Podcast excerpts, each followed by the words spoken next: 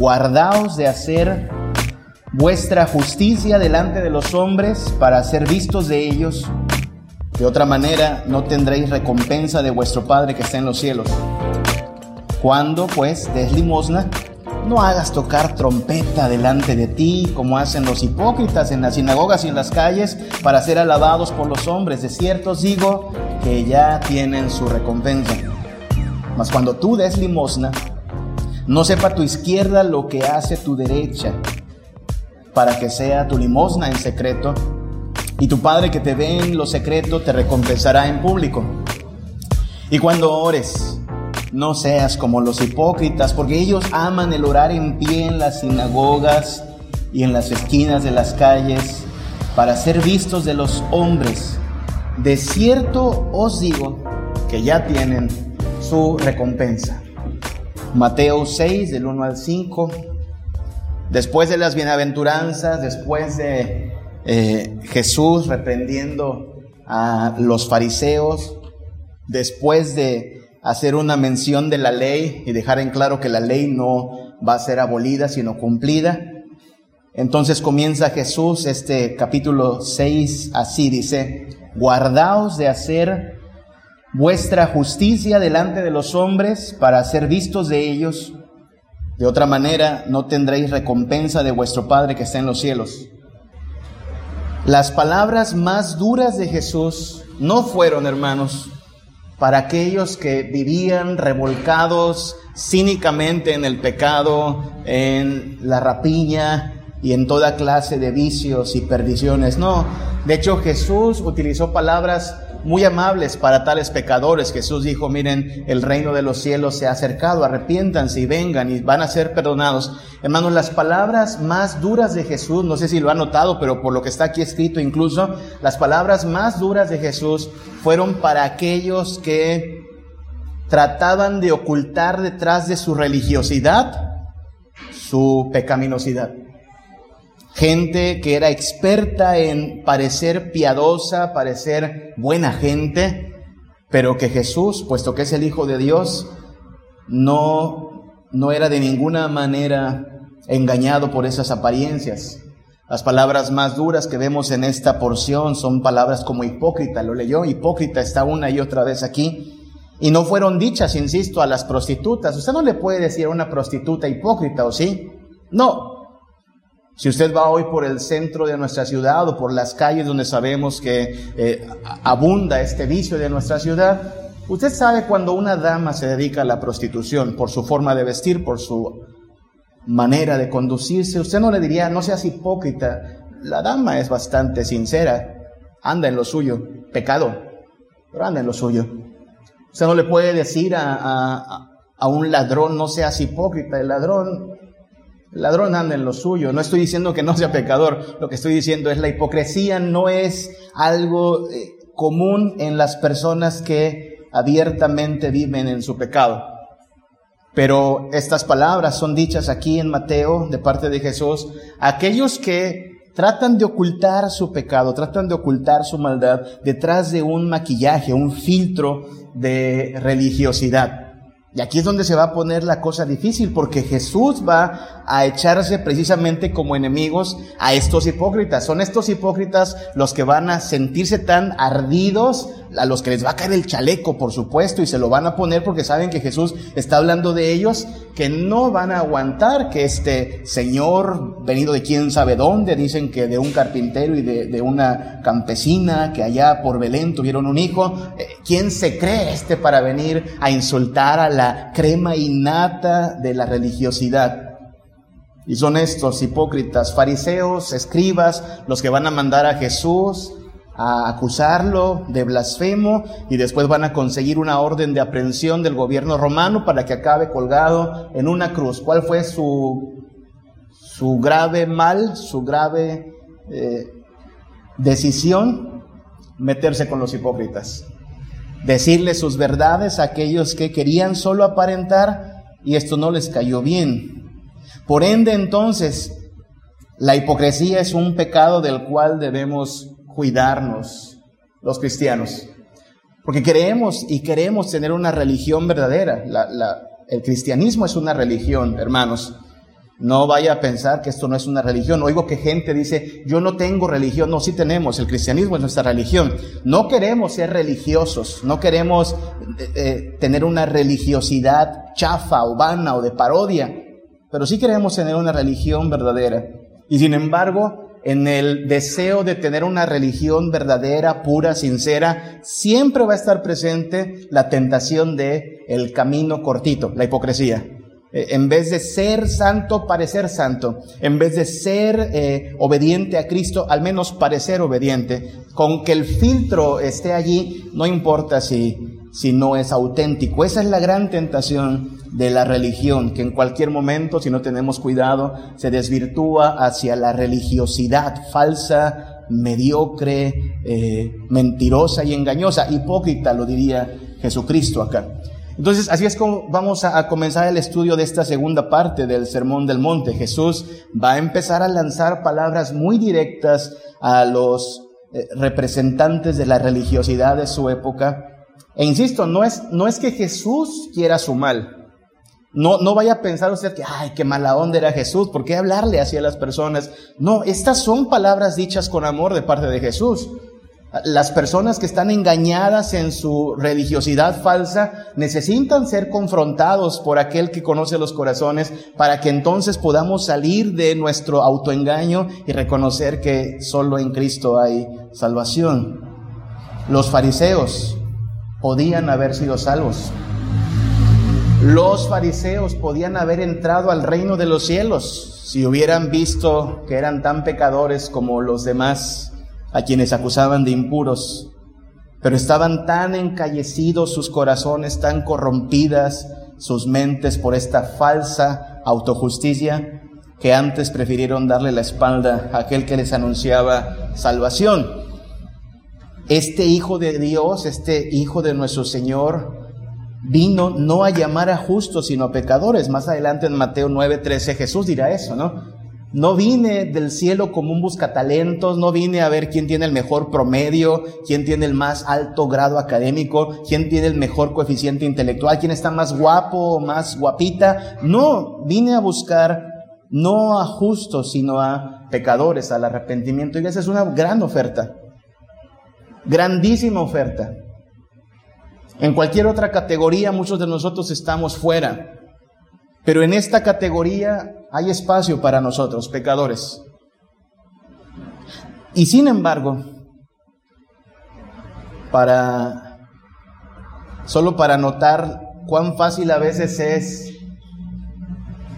que las categorías que utilizaba Jesús parezcan extrañas a veces para nosotros, pensemos en esto, hermanos.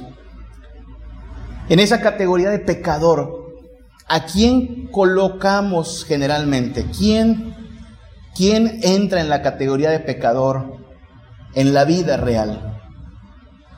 Porque en la Biblia el pecador es sinónimo de muchas cosas, ¿no? Un pecador es un rebelde, un extraviado, un impío, un corrupto, un transgresor, un inicuo, maligno, abominable, vil, infame, inmundo, despreciable, perverso, satánico.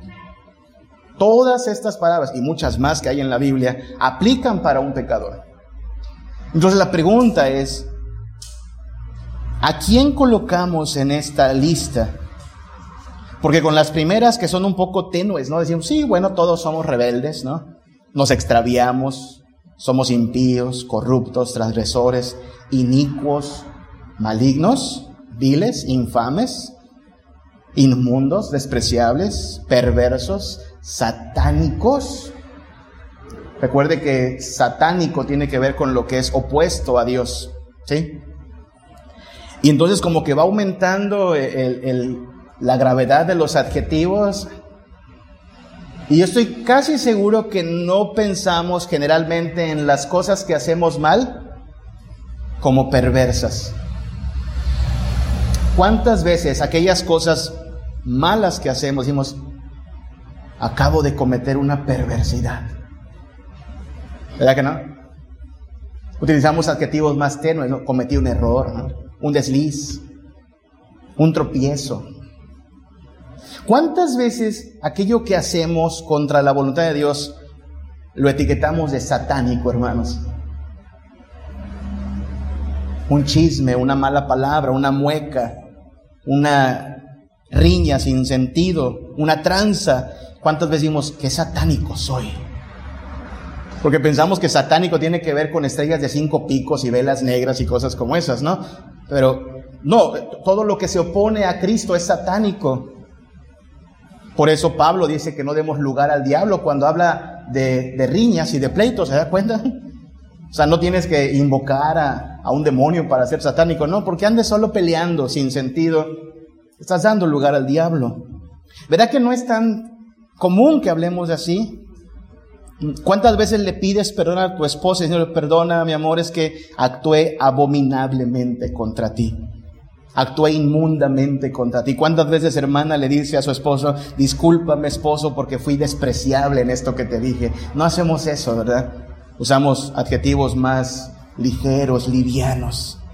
Y entonces esto pasa también con ciertos pecados, hermanos.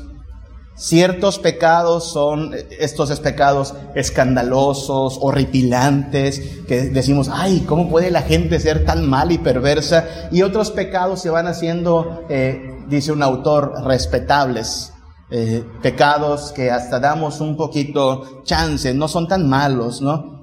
Ciertamente nosotros no hacemos distinción entre pecados veniales y pecados mortales. La iglesia reformada no hace eso, pero tristemente a veces en el común pensamiento sí hacemos esas distinciones entre los más feos, feos, feos pecados y los más livianos.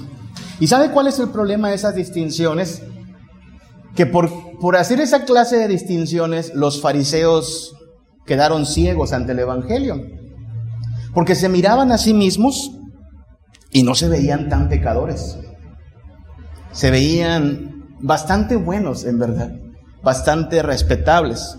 Y es por eso que tenemos que comenzar por este, este pensamiento y esta perspectiva, porque al leer este pasaje tenemos que leerlo librándonos de todo eh, posible pensamiento farisaico. Y recuerde, es el peligro de la religión, distorsionarlo hacia una religiosidad. Hermanos, no puede haber fariseos en el mundo. Solo quiero que sea consciente de eso. En, el mundo no hay fariseos. ¿Sabe dónde hay fariseos? En la religión. Por eso este es un pecado del cual debemos estar advertidos los que queremos buscar a Cristo. Solo los cristianos tienen la tentación de volverse fariseos y también hipócritas. Así es que vamos a hablar en esta en este primer acercamiento a este pasaje, de un pecado que aunque no parece así de satánico, perverso, despreciable o estos adjetivos que hemos usado, es uno de los más graves pecados, de los cuales incluso Jesús advirtió. Y ese es el pecado del protagonismo. Lo vamos a poner en esos términos. Protagonismo.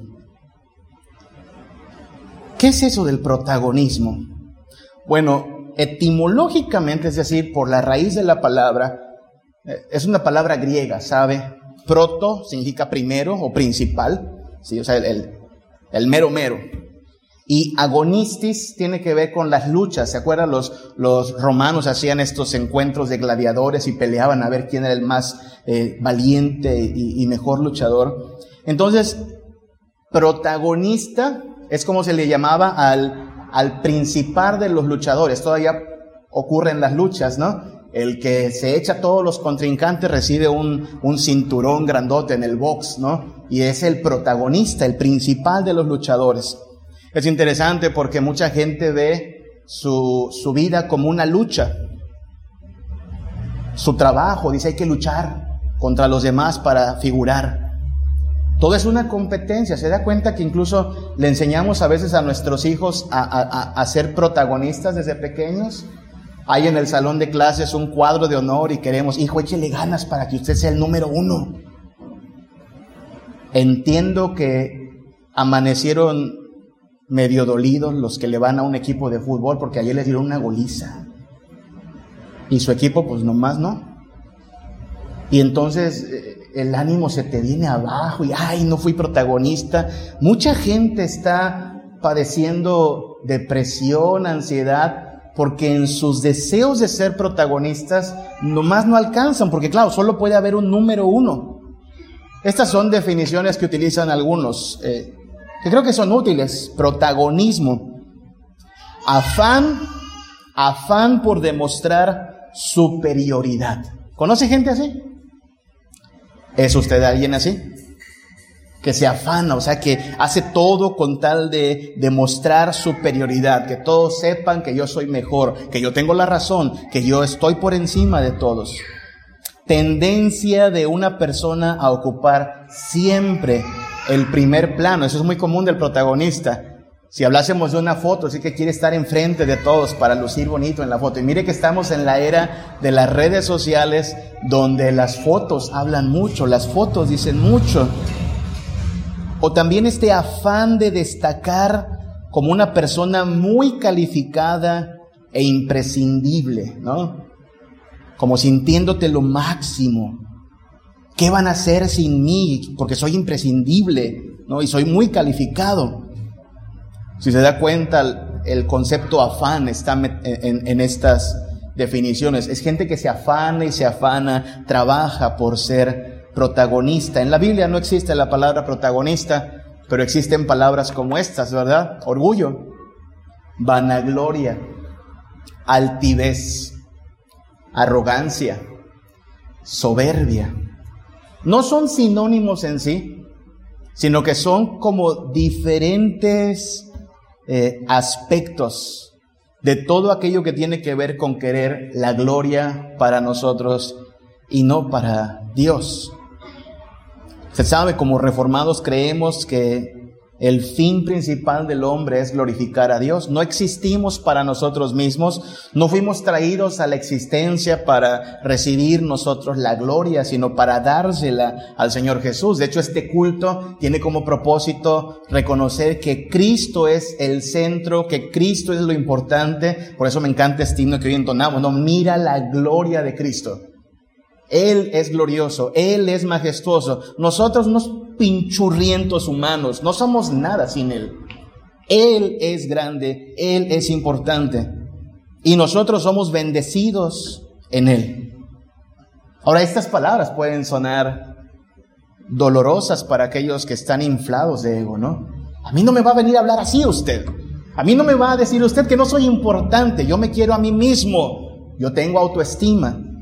Ah, algún trauma debe tener usted, algo le hicieron en su infancia porque usted no, no tiene mucho amor propio. No, lo que tenemos es la palabra de Dios, que nos recuerda que el hombre es como la flor, se corta, se marchita y su gloria pasa, polvo de la tierra. Sin Dios no es nada. Si algo tiene el hombre de glorioso es siempre en comunión con Dios pero separados de Él nada podemos hacer. Y eso es lo que está implícito en esta primera parte, bueno, en esta primera sección del capítulo 6, pero segunda parte del Sermón del Monte. Después de que Jesús dice bienaventurados, y recuerde que la primera bienaventuranza es todo lo opuesto al protagonismo, bienaventurados los pobres de espíritu, no los que se creen la última Coca-Cola, no, los que, los que piensan de sí mismos con, con eh, humildad, austeramente, con pobreza, los que no se dan tantos aires, ellos son bienaventurados. Y después de que habla de la ley, y ya les dejó ir por ahí a los fariseos la noticia de que tienen que ser todavía mejores de lo que han sido hasta ese momento, ahora les va a dar directo en su orgullo. Mateo 6 del 1 al 5. Vamos a ver versículo a versículo. Hoy haremos eso, versículo a versículo estos, estos versículos para ah, ir, ir como ampliando lo que Jesús está diciendo y por qué es tan grave a la luz de eh, las palabras de Jesús el pecado del protagonismo. Versículo 1, dice Jesús, guardaos de hacer vuestra justicia delante de los hombres para ser vistos de ellos. De otra manera, no tendréis recompensa de vuestro Padre que está en los cielos. Una de las razones por las cuales el protagonismo es tan vano y peligroso es porque nos coloca solo en una lucha de egos, hermanos. el ego del hombre, el yo, empieza a luchar con otros. Recuerde que los discípulos incluso de Jesús en más de una ocasión se ponían a discutir. ¿Y se acuerda que discutían los discípulos de Jesús? No se ponían a discutir doctrinas, ¿no? Como, oye, ¿cómo debemos arrepentirnos? No, no preguntaban eso. Oye, ¿y cómo podemos predicar el Evangelio mejor? Eso no preguntaban los discípulos. ¿Se acuerda que preguntaban? Cuando los dejaba solos Jesús, ¿qué empezaban a preguntarse entre ellos? Oye tú, ¿quién será el mayor entre nosotros? ¿Se puede imaginar a Pedro con su ego? Y vaya que Pedro era bastante eh, ególatra muchas veces. Y luego Marcos y, Juan, y luego también, perdón, eh, eh, Jacobo y Juan, y luego también los demás discípulos, todos discutiendo, no, yo soy el, mejor, no, yo soy el mejor, pero, pero yo soy el discípulo amado. ¿Qué clase de discusiones eran esas? Pues una lucha de egos. Y no ocurría una vez, ocurría una y otra y otra vez. Es más, si usted lee los evangelios, la noche que Jesús es entregado, todavía están discutiendo antes de la última cena quién es el mayor. No podemos enfrascarnos en eso. Una lucha de egos. ¿Dónde comienza la lucha de egos? Pues en este afán de querer ser visto por los demás. Jesús no está diciendo que no practiquemos la justicia, debemos practicar la justicia. Pero lo que dice es, cuídense, guardaos de hacer vuestra justicia ante los hombres, porque ella no es para agradar a Dios, ahí es para ser visto por los hombres. Entonces, una pregunta que tenemos que hacernos, bueno, muchas preguntas, hoy son preguntas un tanto de autoanálisis, ¿sabe? ¿De qué alimentas tu ego, hermano? ¿Qué es lo que más presumes? ¿Dónde enfocas tu orgullo?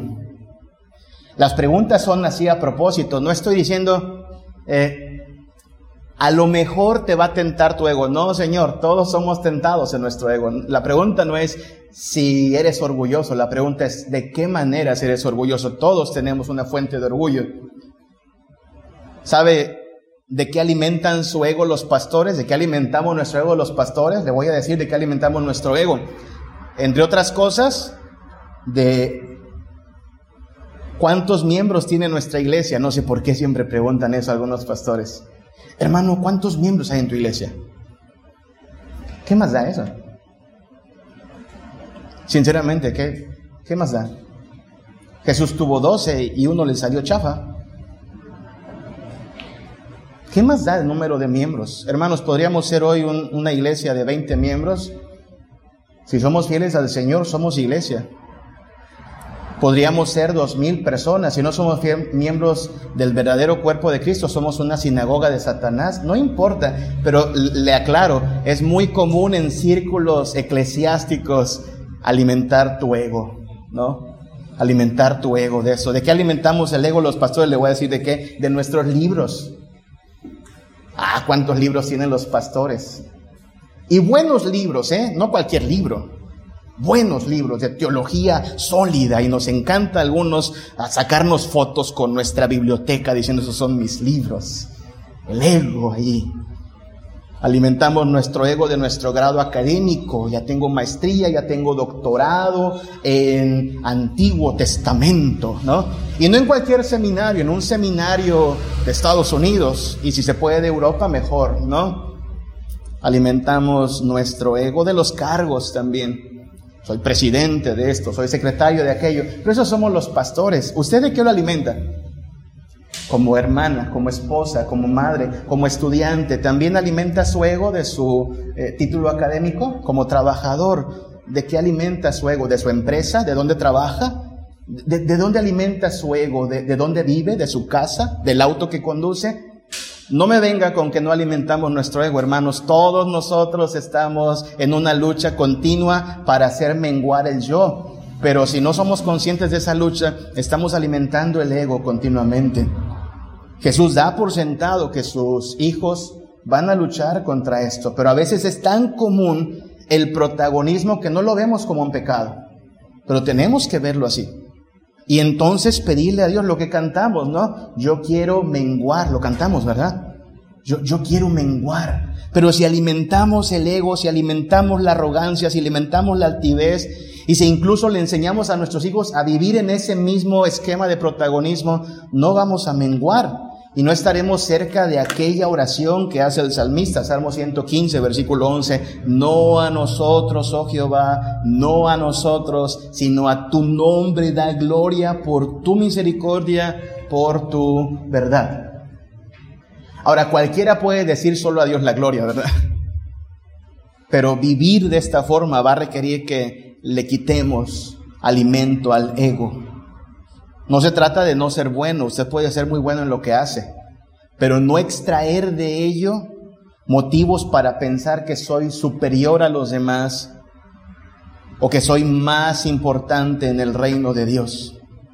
Jesús está consciente de eso, por eso al hablar nos advierte que cuando empezamos a, vivir para el protagonismo, lo que hacemos es subirnos a la pasarela de los hipócritas.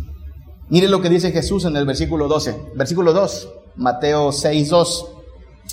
Cuando pues des limosna, y la limosna era ayuda para los pobres, ¿ok? Era, era algo que usted le daba al necesitado. No hagas tocar trompeta delante de ti, o sea, no lo anuncies, no lo avises. Imagina usted cuán, cuán grotesca es la escena. El fariseo a punto de dar una ayuda, pero le pide, oye, anuncia que voy a dar limosna, ¿sale? Anuncia que voy a hacer una buena obra. No, dice Jesús, no, no hagas tocar trompeta delante de ti. Eso lo hacen los hipócritas, los, los que fingen, los que, los que actúan. ¿Y dónde lo hacen? Porque no lo hacen en cualquier lugar. ¿Dónde estos fariseos aprovechaban la oportunidad para lucirse? Dice que en las sinagogas, imagina eso? Voy a donde están los hermanos para que ellos me vean, para que mis hermanos me vean, dar una limosna. Lo puedes hacer en cualquier lugar, en cualquier lugar hay necesitados, pero en la sinagoga vas a ser visto y en las calles. Porque ¿qué quieren? Dice Jesús, para ser alabados por los hombres. Lo que están buscando estas personas es que la gente diga, ay, mira qué, qué consagrado, mira qué, qué buena gente, mira qué persona más comprometida con el reino de Dios. De cierto os digo, ya tienen su recompensa. Es una pasarela, ¿no?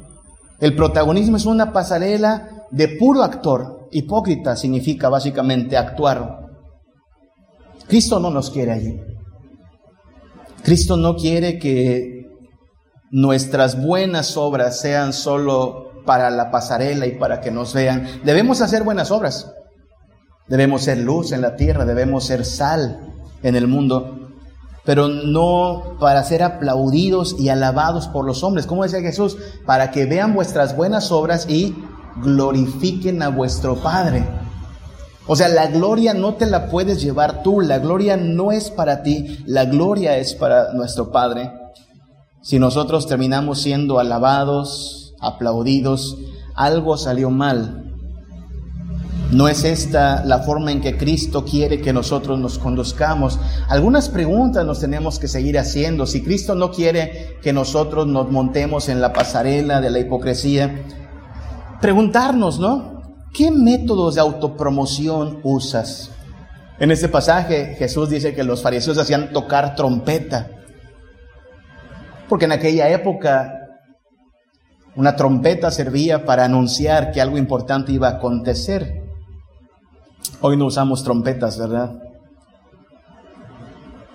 Pero usamos las redes, usamos a nuestro círculo de amistades, usamos nuestro ámbito laboral para autopromovernos. Véanme, admírenme. ¿Cómo maquillamos nuestra vanagloria? Porque ese es el pecado aquí de los fariseos, vanagloria, pero le ponen un maquillaje de buenas obras. Vanagloria, pero quieren, quieren ser vistos en la sinagoga. Esta gente llegaba temprano a la sinagoga, ¿se da cuenta? Pero ¿cuál es su motivo para estar en la sinagoga? No aprender la palabra de Dios, que era el motivo de reunirse, sino buscar cómo ser protagonista. ¿Cómo ocultamos nuestra arrogancia? Porque los fariseos astutamente querían sobresalir mostrándose sencillos. Hay que ser sencillos, ¿no? Hay que ser humildes, hermanos. Mire, a los, a los directivos de, de nuestro presbiterio, cada, cada vez que alguien toma un cargo, nos regalan una guayabera. Creo que es para que no nos veamos como retrato y podamos tener un poquito más de guardarropa. Esta, de hecho, es la que me tocó a mí, pero yo les pedí, aquí tiene el sello de la iglesia, ¿no? Y originalmente traía acá tu cargo, presidente, secretario, tesorero. Yo le dije al hermano de la Guayabera, a mí no me pongas el cargo. Yo no quiero ser así de presumido. Yo no quiero ser arrogante. Yo quiero ser humilde. ¿Se da cuenta que acabo de hacer? Qué humilde soy, ¿verdad? Qué sencillo le salió el pastor. Eso hacían los fariseos condenados. Querían parecer por más humildes, más sencillos. Ay, qué bonito. Pero el peligro está en que deseando ser arrogante podías pasar por humilde y entonces ya se tergiversó todo esto. No fue por eso ciertamente, sino porque se les olvidó poner mi cargo acá. Pero es muy fácil, hermanos, desde la plataforma de la religiosidad, dárselas de muy espiritual, dárselas de muy eh, devoto, cuando en realidad lo que quieres es, ay, mira qué, qué espiritual es el hermano. Ay, mira qué sincero y sencillo nos salió. Hermanos, hasta de eso hay que cuidarnos, ¿se da cuenta? Los fariseos hacían eso. Y por eso tenemos que ser conscientes de cuán fácil es caer en, en el protagonismo del cual Jesús está advirtiendo. Solo recuerde que el, proverbio, Proverbios 16, 18 nos advierte que antes del quebrantamiento es la soberbia y antes de la caída es la altivez de espíritu. Duele mucho el porrazo de aquel que está enorgullecido, altivo, ensoberbecido, porque Dios es experto en humillar a tal clase de arrogantes hasta el polvo y demostrarnos que sin Él no somos nada. Por esa razón, mejor nos humillamos de una vez. Si todos vamos a acabar rendidos de, rodillas, pues mejor no andarle haciendo ni al altivo ni al soberbio.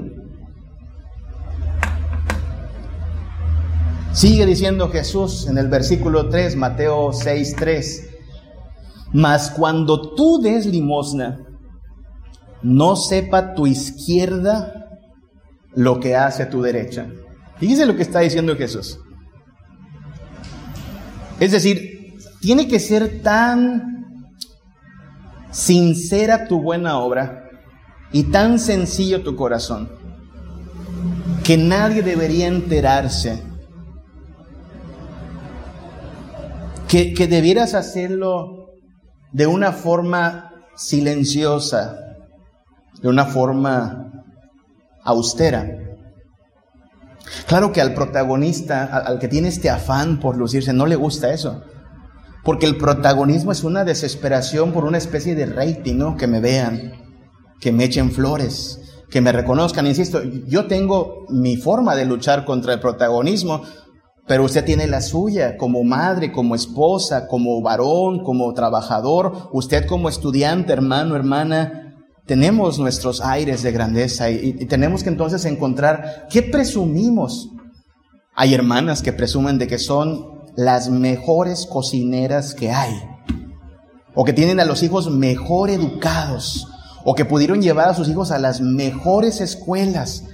Hay esposos que no sé qué van a presumir, su trabajo, su auto, siempre presumimos algo en cada etapa de nuestra vida, de hecho vamos presumiendo de algo, ¿no? Cuando estás joven, presumes a lo mejor tu belleza, a lo mejor tus eh, éxitos en la escuela, pero cuando ya no eres joven, entonces presumes tus logros, pero siempre hay algo que estamos tratando de eh, manifestar al mundo para recibir de vuelta cierto halago, cierta, eh, cierto reconocimiento, cierta gloria. Y la peor forma de este protagonismo es cuando la ah, dirigimos hacia aquello que tiene que ver con devoción a Dios y queremos parecer como espirituales, como más piadosos, cuando en realidad lo que queremos es una especie de rating. Al protagonista no le gusta el modo incógnito, ¿no? No le gusta pasar desapercibido. De hecho, si, si pasa desapercibido, tiene cierta ansiedad, ¿no? No me saludaron, no me reconocieron, no dijeron mi nombre.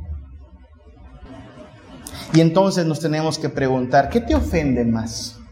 Porque a veces detrás de nuestra ofensa, o sea, de sentirnos nosotros ofendidos, hay un ego adolorido. A mí no me vas a hablar así. No me dieron mi lugar. No me reconocieron. Eso me ofende, ¿no? ¿Cómo queremos sobresalir los demás? ¿O qué nos levanta el orgullo? ¿Ha escuchado ese dicho que dice que hay gente que se, hay, que, hay gente que se tira solo para que la levanten? ¿Ha oído hablar de eso? Gente que dice, no, no, yo, yo cocino bien feo, yo, la verdad, lo cocinar lo mío. Sabe que es buena cocinera, pero dice que no porque quiere que le echen flores. No, no, usted cocina muy rico, ¿no? Hay gente que hace eso. Se hace eh, humilde, se hace precario, pero porque quiere que, que le levanten el ego. No, el modo incógnito es mejor. No está mal si le dan halagos, pero no extraemos ni nuestro gozo ni nuestra dicha de los halagos.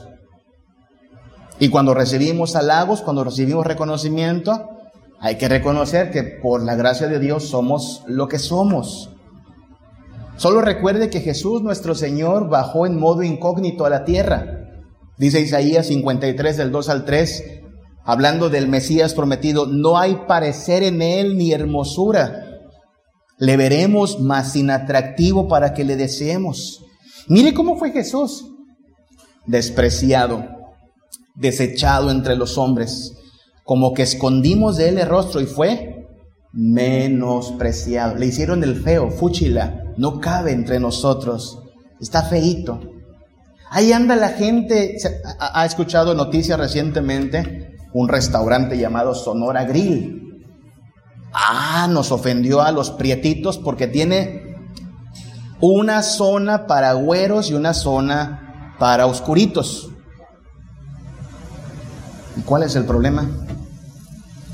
¿A qué vas a un restaurante? A comer, ¿no? ¿Qué importa dónde te sienten? Ay, es que nos ofende. ¿Y, qué, qué color tiene tu piel? Es decir, no aplaudo lo que hacen, pero otra vez, hermanos, ¿por qué ofenderse? Porque estamos tan hinchados de ego que ya cualquier cosa nos hace sentir mal, ya cualquier cosa hace que nos sintamos despreciados. Mire al Hijo de Dios bajando de su trono a la tierra, despojándose de su gloria, siendo menospreciado y no abrió su boca.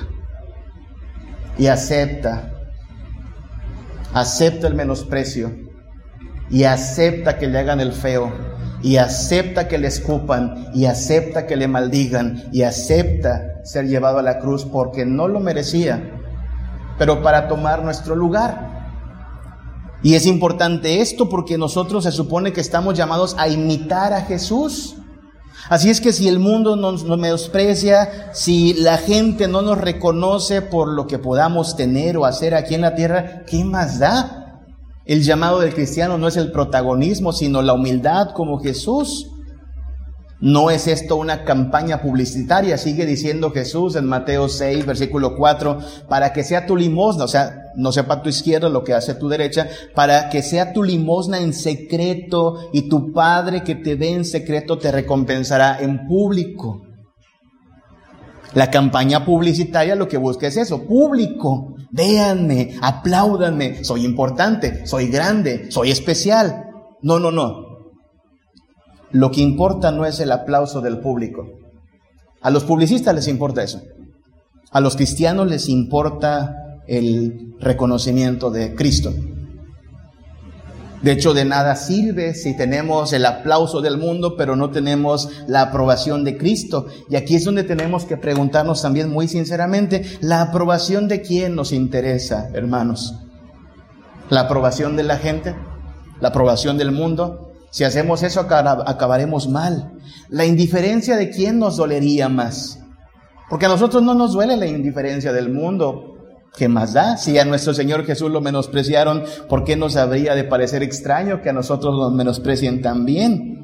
¿A quienes deseamos tener como seguidores, como followers? Porque ahora en la época de las redes sociales lo que queremos es tener esto, ¿no? Más likes, más me gustan. No, mire lo que dice Pablo en Filipenses 2, 5 al 7. Haya pues en vosotros este sentir. O sea, pónganse en el mismo modo en el cual se puso Jesús el cual siendo en forma de Dios, no estimó el ser igual a Dios como cosa que aferrarse, sino que se despojó a sí mismo, tomando forma de siervo. Así es que el Señor Jesús en toda su gloria decide despojarse y servir. Nosotros no estamos aquí para ser protagonistas, estamos aquí para ser siervos de Cristo. No importa si no nos reconocen, no importa si no salimos en la foto, no importa si nos menosprecian, hermano, no pasa nada. Lo más que puede pasar es que nuestro ego sea demolido y eso sería muy bueno. Si nuestro ego sale reducido, empequeñecido, hermanos, en gran parte de eso se trata la vida cristiana. No a nosotros, sino al nombre de Jesús la gloria, cualquier manera en la cual tratemos de utilizar el cristianismo, la vida piadosa para parecer mejores que los demás, es un fraude de piedad. El apóstol Pablo advierte acerca de aquellos que tienen, que tienen apariencia de piedad, pero niegan la eficacia de ella. Y Jesús lo dice aquí también. Mateo 6:6, último versículo de este pasaje. Mateo 6:6. Cuando ores, no seas como los hipócritas. Ellos aman el orar en pie en las sinagogas y en las esquinas de las calles para ser vistos de los hombres. De cierto os digo, ya tienen su recompensa. Usted puede imaginar una persona que siempre pedía orar. O sea, por lo que está diciendo Jesús, solo imagine la escena. En la sinagoga nunca faltaba el que quería orar. A veces pasa lo contrario en la iglesia, ¿no? ¿Quién quiere orar? Y no muchos quieren orar, pero en la sinagoga, créanme, muchos querían orar. Aman orar. Y en pie, claro, para que me vean, ¿no? Así es que estas personas aprovechaban cualquier plataforma, no importa si es eh, en el ámbito devocional, querían orar en pie. Y también en las esquinas. ¿Se imaginan la escena también? Alguien orando en la esquina.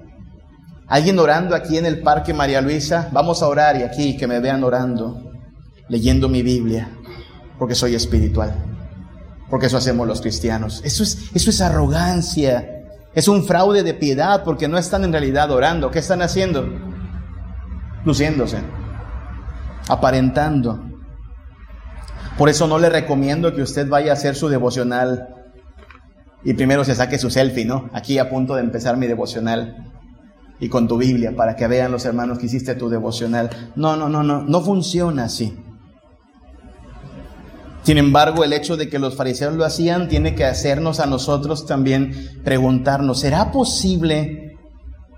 ¿Será acaso posible que hemos cometido fraude devocional? ¿Será acaso que nuestra vida en la iglesia hemos hecho cosas más para ser vistos por los hombres que para verdaderamente alabar al Señor.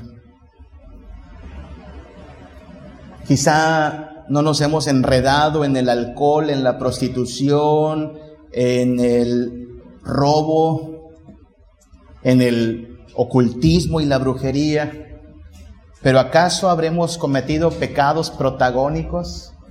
Deseando llevarnos la gloria y el aplauso? ¿Dónde y cómo ocurre nuestra verdadera devoción? Es decir, ¿de qué manera estamos siguiendo una devoción sincera, profunda y de a de veras? Lejos de la vista de las personas, sino en lo privado de nuestro ser. Porque lo que está diciendo Jesús es que nosotros necesitamos cuidarnos de esto que acusaba a los mismos fariseos, hipócritas. Y eso cala, ¿no? Porque, insisto, nosotros podemos plantarnos delante del mundo y decir, ah, mira, el corrupto, el tranza, el gandaya, la chismosa, parece la lotería de los pecados.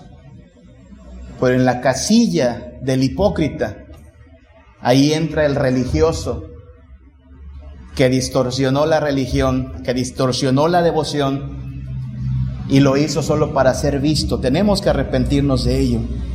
Jeremías 9:24 dice, alábese, o sea, siéntase especial en esto el que se hubiere de alabar, en entenderme y conocerme que yo soy Jehová, que hago misericordia, juicio y justicia en la tierra. ¿Cómo se llama nuestro Dios? ¿Se acuerda cuando Moisés le pregunta a Dios su nombre? Dime cómo te llamas para decirle a mi pueblo cómo te llamas. ¿Cómo responde Dios? Yo soy.